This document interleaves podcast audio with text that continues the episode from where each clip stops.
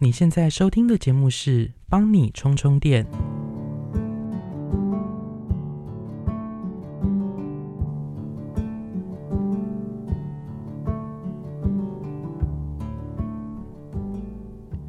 大家新年快乐！第二集就来到二零二四年了，有一种新气象的感觉。虽然这个节目也就是才第二集而已。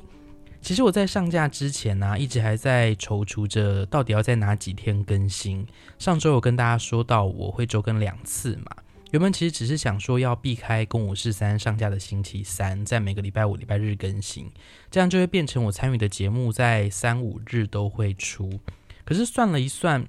这样会变成这个节目。每个双级数都会等的有一点久，等于说礼拜五上完，马上就要准备礼拜日的内容了，所以我还是决定平均一点点，在周日跟周四更新，或许是比较好的。好，不管你们在不在乎，我都已经做这个决定了哦。首先呢，要非常感谢第一集在公五十三的平台上架之后呢，就有很多人收听了，而且我几乎没有宣传，只是放在节目资讯栏里的充充电的 IG 呢，也很快的就有数十人追踪，真是谢谢大家给我一个非常好的开始，而且马上就收到了两个留言，超级开心。那我这边来跟大家分享，第一位朋友说。呃，我也觉得吸引力法则是真的。反正这么想，事情变顺利也很不错。没错，而且我昨天在录公五十三的时候，我才知道原来宫妹也会用显化的方式来让自己的事情变得顺利。诶，就我因为我确定她不会听我的节目，但是她居然也提到这件事，让我觉得，哎，好像好像真的蛮多人都会都会尝试用这个方式，所以就推荐给大家。那另外这个朋友还说，从几年前开始，跨年好像就只是个过渡，在家里煮个火锅啊，看看喜欢的剧，或是好朋友一起舒服满足的过一天就好，倒不倒数其实也没那么重要，平凡也是种幸福。真的，其实过去几年我也有这种感觉，甚至呃，一直到。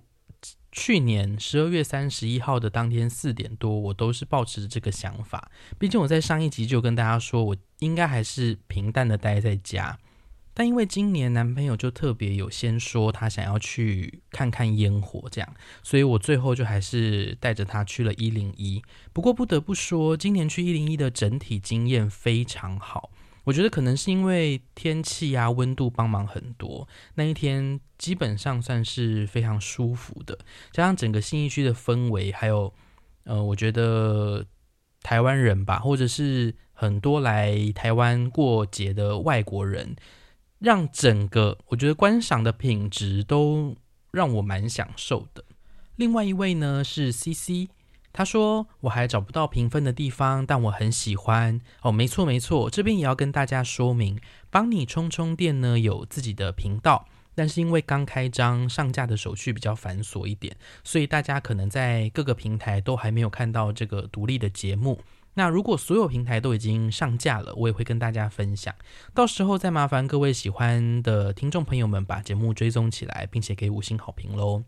那 C C 还说：“谢谢冲冲温暖的声音，我在白天听完了，那就分享一下。今年是我难得又出门跨年，要去听演唱会。其实也已经无感了好多年，好像就是一天放假日的感觉。等好好休息，陪伴自己就很好了。真的是这样子诶。其实听演唱会已经是很幸福的了。谢谢 C C 的分享。”哎，我其实真的很喜欢这种互动的感觉耶！如果你们有什么心事啊，或是问题想要跟我或者是呃这个节目的听众们说，找到一个倾听或是抒发的管道，都可以留言给我，我在节目上能够跟大家一起分享，然后达成我一个很想要跟大家互动的小小心愿。因为在公五四三，虽然我们一直很鼓励大家要就是留言，可是实际上真的会留言的人好像不太多，大家应该就听过就算了。拜托大家，充充电就是一个可以帮大家充充电的地方，好吗？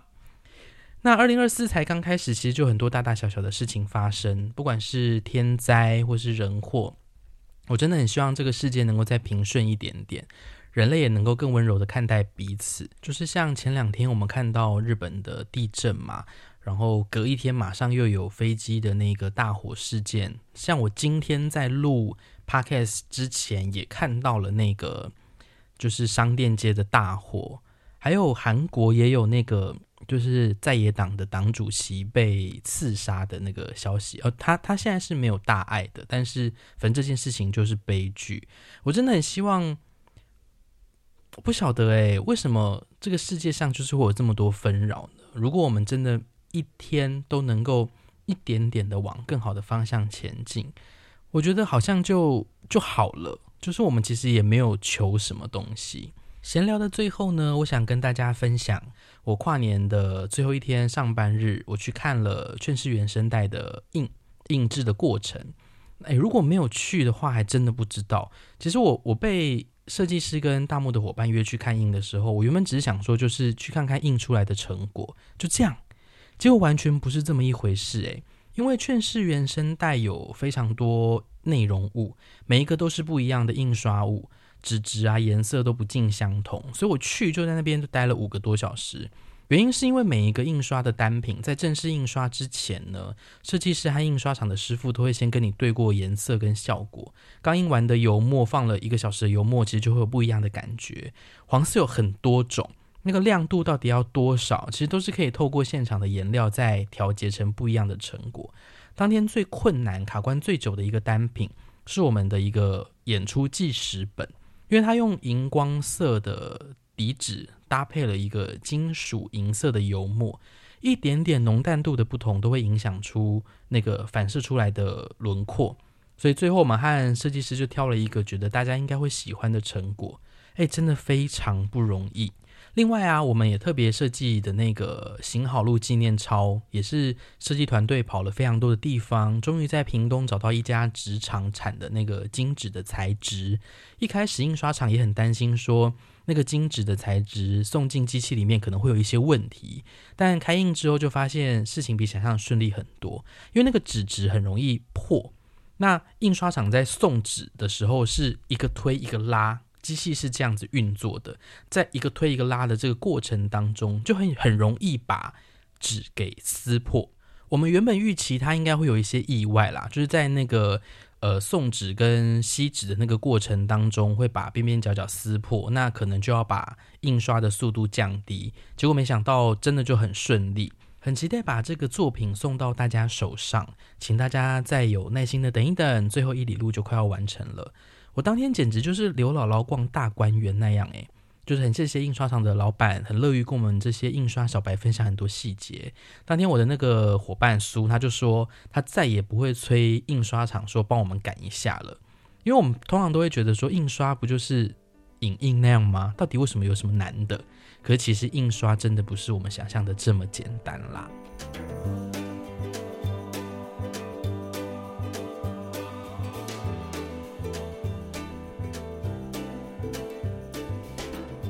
今天要跟大家分享的最近看什么呢？是一部电影，它是音乐剧电影《旺卡》。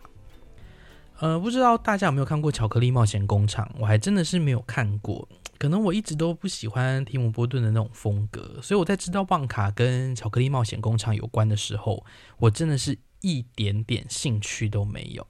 不过，惠成导演他在看完之后就跟我说他很喜欢，建议我也可以去看看。于是我就趁着上周一个空档，用之前在今日秀泰拿到的兑换券去看了这一出电影。旺卡呢是根据英国作家罗尔德达尔在一九六四年发布的小说《查理与巧克力工厂》改编的。这个作家其实还写过很多，像是《飞天巨桃历险记》《吹梦巨人》。还有那个很有名的音乐剧《Matilda》等等，这些作品的原著都是出自于这个英国作家。那这些作品也都被改编成很多种形式上演过。而《巧克力工厂》这个系列呢，除了我们知道的那个《巧克力冒险工厂》之外，还有在一九七一年上映的《欢乐糖果屋》，其实这些都是跟这个主角威利旺卡有关的故事。不过，不同于提姆·波顿的那种奇怪诡谲的风格，这是一部相对活泼欢乐的音乐剧电影。故事说起来非常简单，它描述哦，在结束七年航海水手生涯的旺卡呢，真的即将要实现他的梦想了。他带着十枚的银币，一起到一个我其实不知道他设定是哪个地方，他就是在一个大陆上想要开一间自己的巧克力店。旺卡他除了是一个巧克力的职人之外，他也是个发明家跟魔术师。可是他的梦想呢，却在这个美食大道上受到一个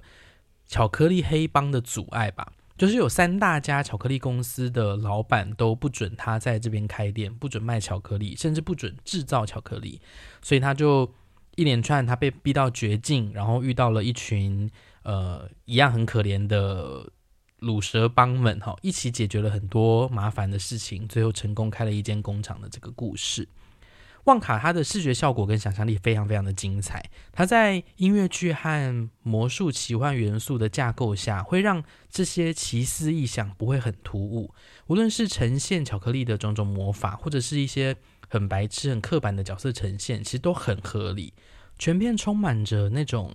很浓厚的节庆氛围，它带着我们展开一段超乎想象的追梦之旅。惠成说，这个电影的呈现歌舞片段就是非常的道地，跟他在学生时期。大概是二十年前学到跟看到的东西是几乎一样的，但我自己觉得他的音乐推进感好像比较弱，不晓得是不是跟音域啊、曲风或是剧中设定的年代有关。我我感觉他好像不够过瘾。但这些歌曲就是有很多是非常致敬当年，就是一九七一年的《欢乐糖果屋》的，像剧中由休格兰演唱的那个名曲《翁巴伦巴》，其实就是一首非常经典的歌。整体来说，这个故事还是有很多温情的地方，也不难看出它在圣诞节档期推出是能够带给大家很多温暖的感觉的。它很幽默，然后它有治愈人心的这个企图心，它确实不是一个什么非看不可的。作品或者什么神作，可是我觉得大家去看应该也不会觉得浪费时间，那就推荐给大家这部音乐剧电影《旺卡》。补充说明一下，为什么我会有今日秀泰的兑换券？其实除了今日秀泰之外，我非常喜欢秀泰系统，喜欢到我还去办了联名卡，就是可以打折看。今日秀泰最大的败笔就是它的椅子跟它的高低排距。只要你前排有人，基本上就是看头一整场。我有点不能理解为什么有些人不在意被挡住，我非常在意。以后有机会再跟大家聊聊自己喜欢或是不喜欢的电影院。Anyway，我之前在闪电侠快要下档的时候才有空去看，那时候场次不太多，虽然很不愿意，但我还是就近选了今日秀泰。那我看到一半的时候，突然就闪一个黑屏，电影大概隔了十秒左右继续播放。可是很好笑的是。它的字幕就不见了耶，在那个黑屏之后就从此消失。接下来的五分钟，所有人就好像在考英文听力测验这样，完全没有字幕。直到有人真的受不了了，他就出去找服务人员进来说：“哎，这到底该怎么办？”这样，最后服务人员才说：“哎，这是没有办法解决的，也不能重播，所以就请我们选下一个场次，或者是他补我们两张兑换券。”可是因为我时间的关系嘛，最后我就没有把剩下那一半看完，而且我觉得很烦，就是我都已经看一半了，然后我接下来还要再看一次的话，我我又不能跳过，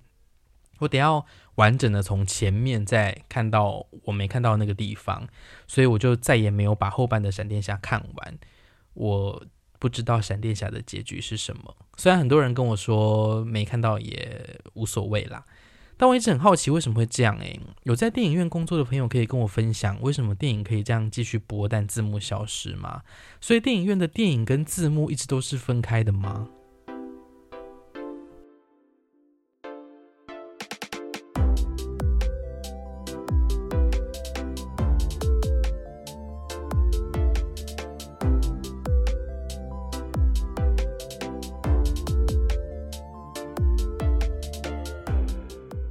今天的帮你充充电呢，想要跟大家聊聊的是善待自己，事情会更好。过完年后开工的第一天，我就在办公室开了一个从早上十点一直到下午四点的会，然后这里这个会里面就包含了很多非常多的议题，其中有一个特别想要跟大家分享的，就是我的领导统御。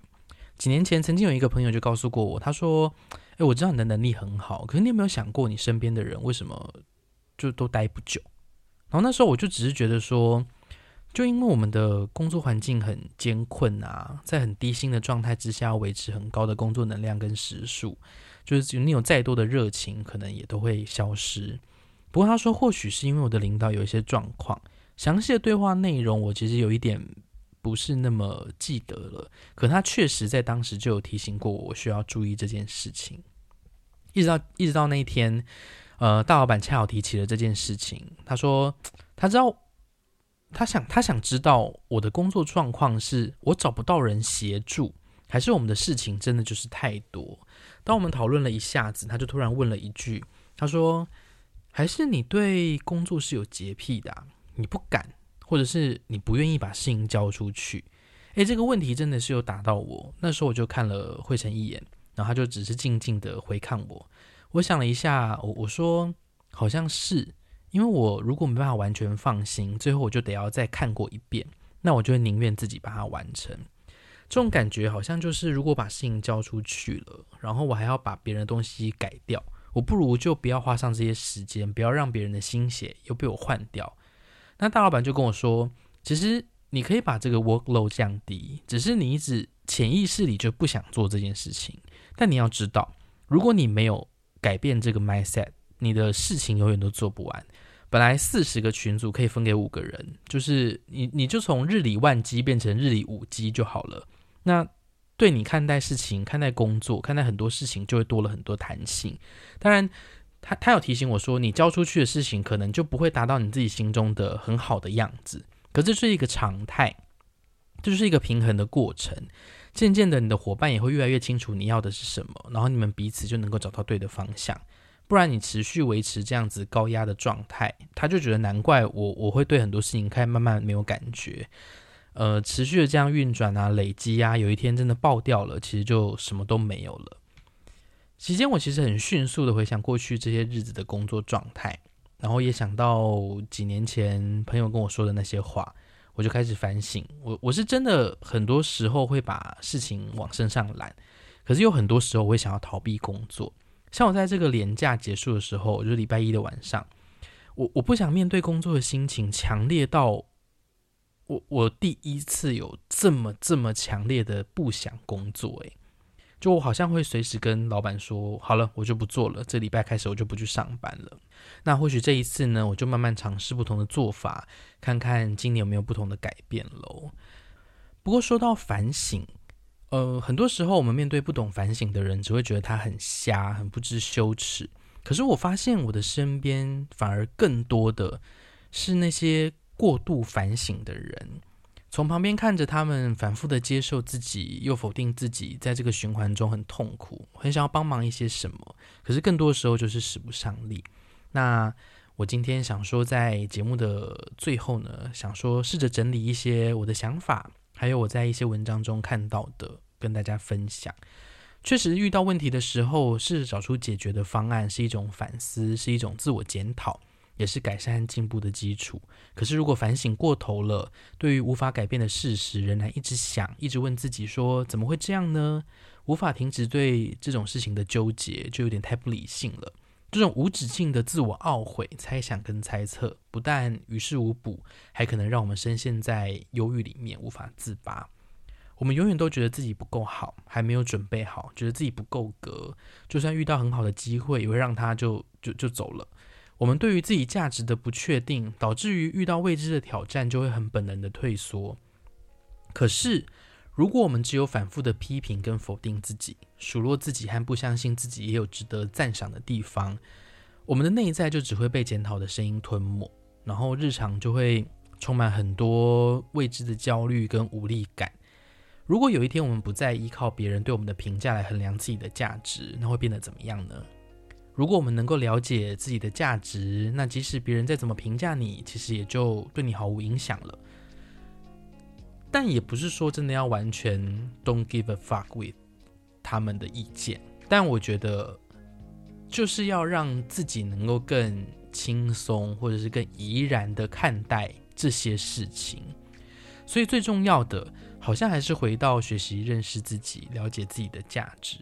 一旦我们知道自己是谁，我们才会停止否定自己，改掉真的应该要改掉的东西，而不是我们想象中那种“哦，我好烂”的这种部分。当然，这不是一天两天就可以完成的，它是一件很困难的事情。如果那么容易，好像就不需要那么多励志书籍，还有文章，一直不断的在书架上或者是网络上被查到。不过我相信，慢慢来，就有一天呢，我们一定能够找到自己能够认同自己的价值，就鼓励自己，然后也送给那些可能有的时候会很容易觉得无力的听众朋友们吧。今天的节目到这边，真的就到尾声喽。新节目试营运期间呢，还是有很多可以调整的地方。如果大家对节目内容有任何的建议、想法，或者是你希望我可以在节目中聊些什么，都欢迎到节目资讯栏里头的留言区跟我分享，或是到冲冲店的 IG 私讯给我，我都会看。如果你喜欢这个节目呢，也请帮我到 Apple Podcast 给五星好评，多多分享，推荐给你的亲朋好友喽。节录节目的片段到你的社群网站上也都非常欢迎。我是冲冲那我们就下次见喽拜拜。